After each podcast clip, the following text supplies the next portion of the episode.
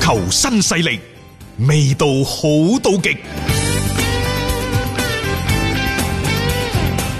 接着嚟有兩條關於俱樂部方面嘅消息。第一就係、金文哉， 係即阿楞子，因為呢個大嘴金文哉呢，就喺韓國嗰度 嗯，就即係接受一個娛樂節目嘅採訪，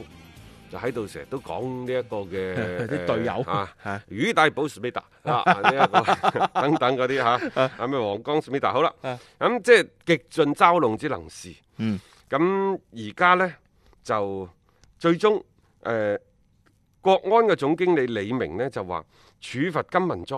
嘅權限係交俾呢，就真尼斯奧去進行啦。呢、個好奇葩㗎嚇，嗯係啊係啊，絕對絕對唔應該係真尼斯奧去處罰嘅。冇錯啊。好啦，而即係家係都算啦。嗯，咁然之後呢，最新嘅消息傳嚟呢，就係話真尼斯奧決定就嚴懲誒、嗯，呃金文哉，但係具體點樣嚴懲呢？就唔會對外公佈，只係隊內處罰。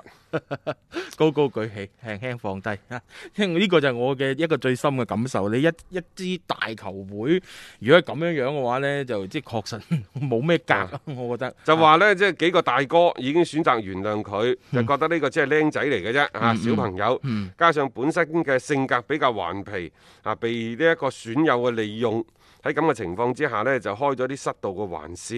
啊亦都唔係金文章嘅本意咁講喎嚇。係佢話已經呢，就係喺呢一個事情之後，第一時間向老大哥于大寶等進行咗溝通。啊，雖然冇公開道歉，但係大家都已經原諒咗佢。咁啊、接住落嚟嘅賽事用更好嘅表現為自己救贖咁話。 OK 啦。 大家都望住你北京國安，就係講呢啲咁處理嘢嚇。唔係關鍵一樣嘢就係我唔明白國嗯安俱樂部第一點解要將呢一個處罰權交俾真尼斯奧？呢啊個係我最唔明白嘅。你俱樂部管理層呢個係都唔做俱樂部應該管嘅事情，係咯而唔係主教練管轄嘅範圍。冇錯，嗯主教練佈置嘅戰術仲需要呢班人去完成，嗯，主教練係罰唔到嘅，冇錯。真係罰唔到嘅。亦點都罰唔啊？你你嗌佢啊？唔啱啊！嗰個角色嚇， 你睇過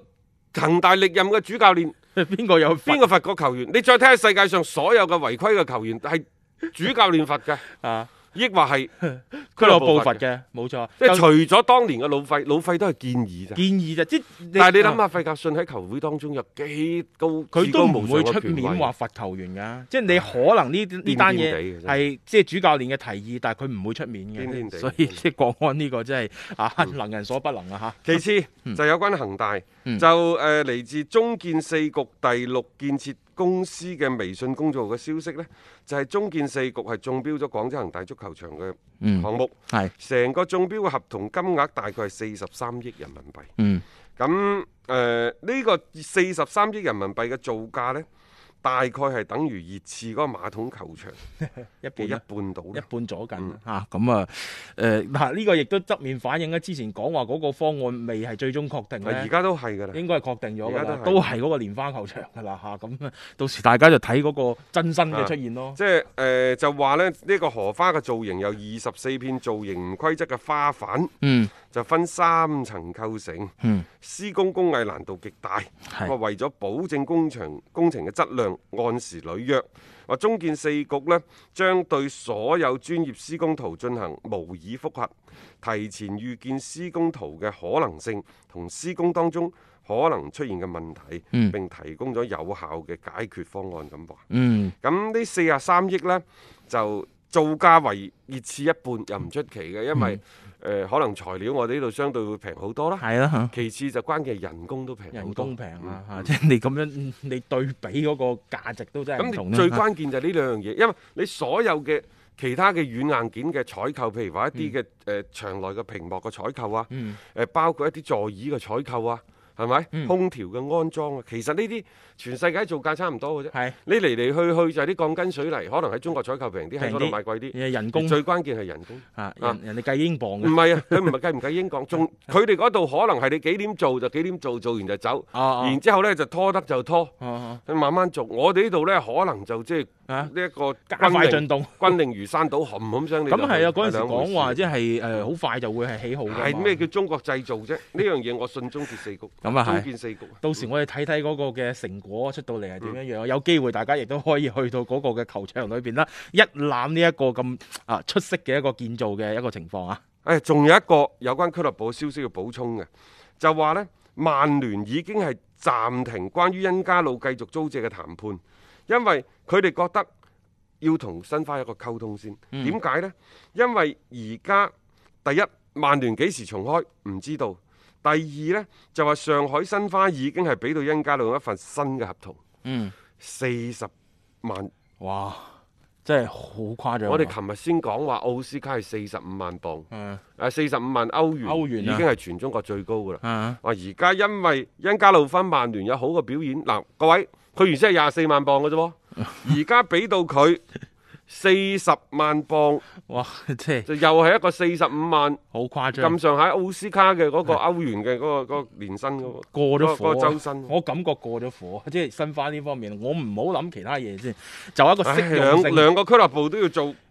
上海灘老大嘛。留單留單留單就係咁嘅咁樣嚟嘅嚇，適用性上邊我唔覺得恩加路翻申花真係可以踢翻喺曼聯嗰種效果咯，睇咯，即係但係申花好似個態度好強硬，就係唔同你曼聯傾，即係延長租借合同都唔傾，就到期你唔該翻嚟哦，申我係花。同你講嗯喎，如果喺中超嘅俱樂部揾有咩俱樂部唔服一啲歐洲大豪會、大豪、大豪、大豪門嘅話咧，嗯真係可能首推申花喎。嗯啊，北京都未必係。係雖然北京當年有咩公體不敗嗰啲吹水 嘢啊，啊啊，真係㗎。申花真係做咯，佢好多時候佢真係嗯佢付第出一呢，行第動一呢，即係話佢身在上海，啊係即係見啲世面多。嗯第二，佢啊真係見過好多同好多世界頂級嘅球會都有個交手，嗯儘管係商業比賽，嗯係咪？嗯所以即係佢又覺得，即係作為呢個城市世界著名嘅大都市入邊一隊咁著名嘅球隊，佢都知道即係話請呢啲人翻嚟，對於申花嘅整體嘅品牌，唔單止係當下，對今後都會非常之大嘅影響。嗯因為佢佢唔會喺呢啲歐洲嘅大豪門嗰度去低頭嘅。嗯我感覺啊嗯，佢哋係得唔得，有冇咁嘅能力，又或者誒、呃有冇咁嘅實力係一回事。即係所謂嘅輸人唔輸面嗯，啊，人多人 少，你都要撐㗎啦。即係係唔係都撐住先嗯呢個就申花嚇啊！咁啊，反正就恩加路嗰邊咧，就睇嚟佢留喺曼聯嘅時間唔會係太多啦，嗯好、快就會翻到嚟啦，就係申花呢邊報道嘅。要足本回聽足球新勢力每日節目內容，可以喺喜馬拉雅 FM 搜索張達斌或者搜索足球新勢力。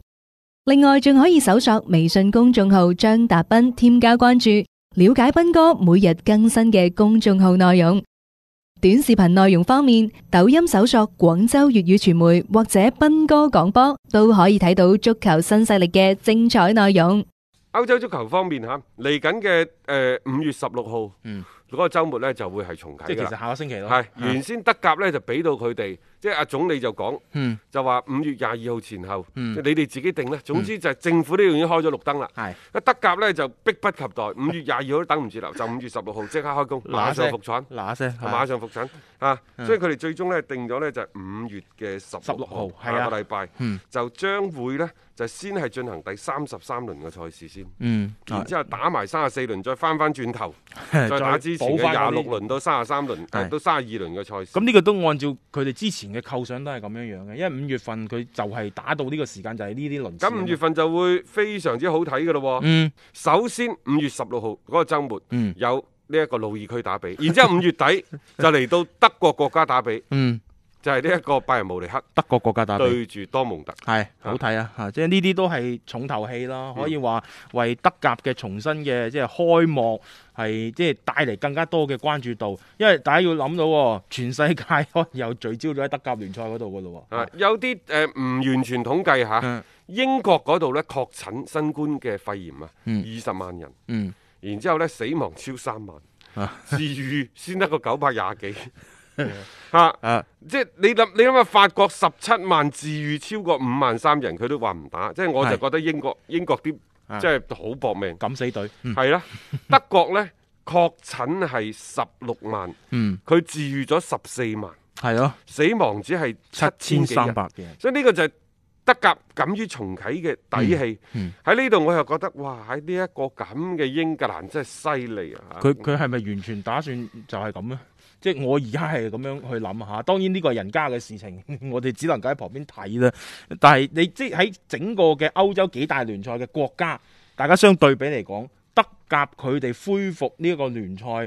有理有據，而且係有咁樣樣嘅充分嘅條件。嗯即係就算話之前嗰兩日話啊，可能檢咗仲有十例嘅一個新增啦，但係喺佢哋嘅成個嘅疫情防控嘅力度同埋整體嘅嗰個方向都係非常之向好嘅情況底下，啊最衰係英格蘭，啊因為佢確診二十萬，只係好咗嗰九百幾。嗯人哋西班牙確診咗廿五萬，治愈好咗都十十六。萬啊，係啊，意大利確診廿一萬，治愈好咗嘅都有九萬。嗯你英國治確診二十萬，嗯，先醫好個九百二十六人嚇、啊即係呢個係一個不完全統計嚇，所以接住落嚟，我哋一路都認為呢，就英超可能隨後而上嗯啊。嗯誒，意大利最後可能係西甲，但係而家睇嚟呢，英超真係啊即係，反正而家未有最新消息。相反呢，就西甲嗰度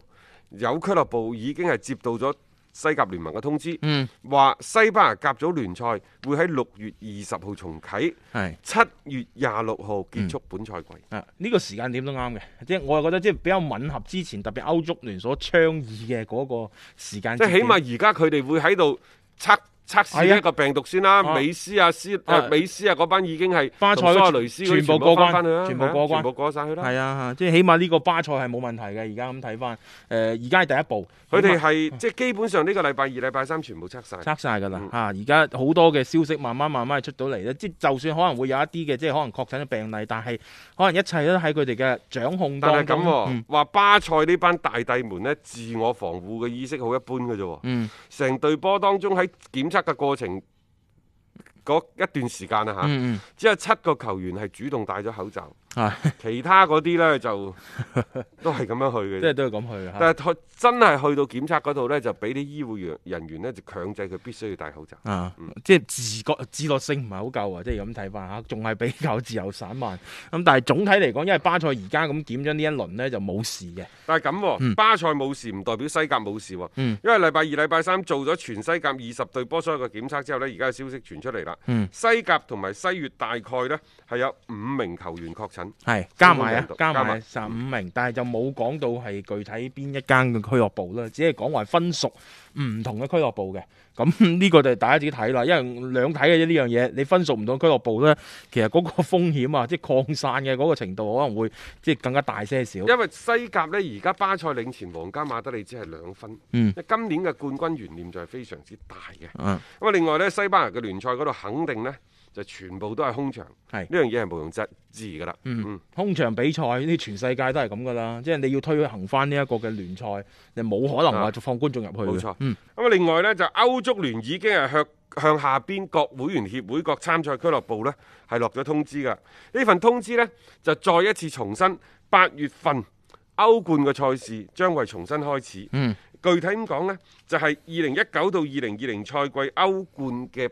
嗯嗰個十六進八嘅賽事第二回合，嗯。咪未打晒嘅，最早會係八月八號就開，嚇、即係開就梗㗎啦嚇，八、月份會將歐戰啊重哇新都打啊推翻咗，半年。冇辦法㗎。你諗下，本身係三月份打完，係啊，而家推到八月。八月嗯份啊，即係你而家有得進行翻已經唔錯啦。我哋之前講啊，聯賽係大前提，將聯賽先踢完，再踢歐戰，而家係好大概率嘅咁就向後推啦。係亦就話，而家歐啊向前推啊，嗯歐足聯呢喺度號召同埋敦促歐洲各國聯賽最好喺七月三十一號之前結束。係啊，啊呢、個就係時間點啦。就算係八月八號，即係佢，但係咁喎睇嚟歐足聯係想佔嗰個所謂週末比賽時間啊。係啊，開始嚟啦。打四即係場我唔係話比而家你係一個好好嘅機會俾佢去嘗試一下喺週末裏邊佔據賽時間。啊咁當然啦，即係對於嚟緊歐冠、歐聯賽事嘅比賽嘅形式，到底是否會繼續堅持主客場嘅兩回合制，嗯抑或係誒呢一個賽會制，賽會制又係或者係即係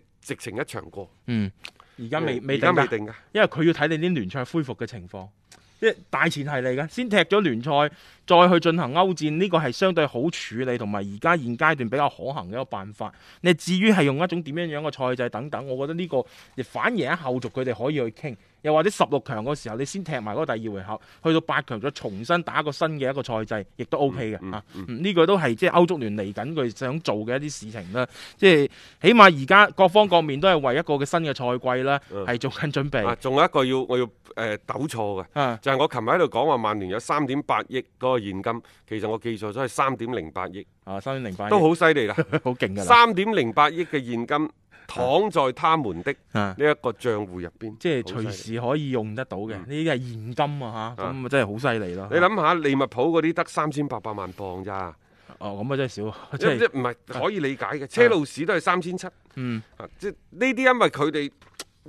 球隊處於上升期啊，嗯咁所以嘅話呢，就即係肯定係使錢。嗯，同埋我覺得預，算唔同咯，即係可能唔同嘅球嗯會，依你而家咁睇啊，哦話話聲話萬哦咁多錢嘅，咁一個本身佢營收各方面係做得好嘅，啊，但係咁喎。誒喺呢一個球會嘅老闆嗰度呢，你真係不得不佩服高安基。啊因為咧就話喺疫情期間呢個個俱樂部損失都好慘重。嗯然之後俱樂部後邊啲老闆們呢，個個都蝕到阿媽都唔認得，亦都只有高安基係奇葩，嗯因為呢，佢個人嘅財富呢，就係、從疫情之前嗯嘅誒誒嗰個七十八億嗯，增長到而家今時今日嘅八十一億即係仲有得增長喎。嘅增長。啊，好 嘢喎佢嚇，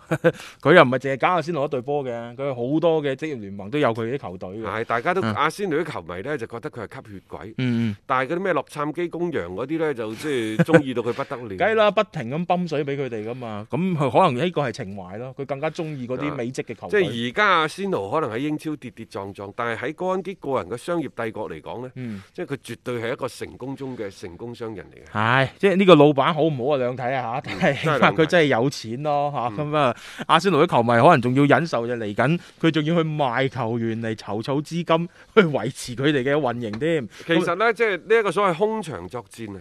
可能對阿仙奴嘅影響係最大。嗯大家知道佢身處倫敦，佢球場又夠大，係酋長球場嘅知名度又咁高，嗯，所以佢每一日又或者每一場比賽，比賽嘅收入會好勁㗎。係啊。而家唔單止呢個賽季，可能嚟緊下個賽季英超都有一定機會啊！我睇係超過半成，誒誒 誒呢一個百分之五十。嗯百分之五十係超過百分之五十嘅機會，下個賽季都空場，都可能空場。哇！呢個比賽啲收入嗯。真係直線下降。好啊，或者相關嘅一啲話題咧，我哋留到啦之後嘅節目裏邊咧，再同大家去分享翻吓。咁啊，今日先到呢度啦，我哋聽日同一時間繼續足球新勢力。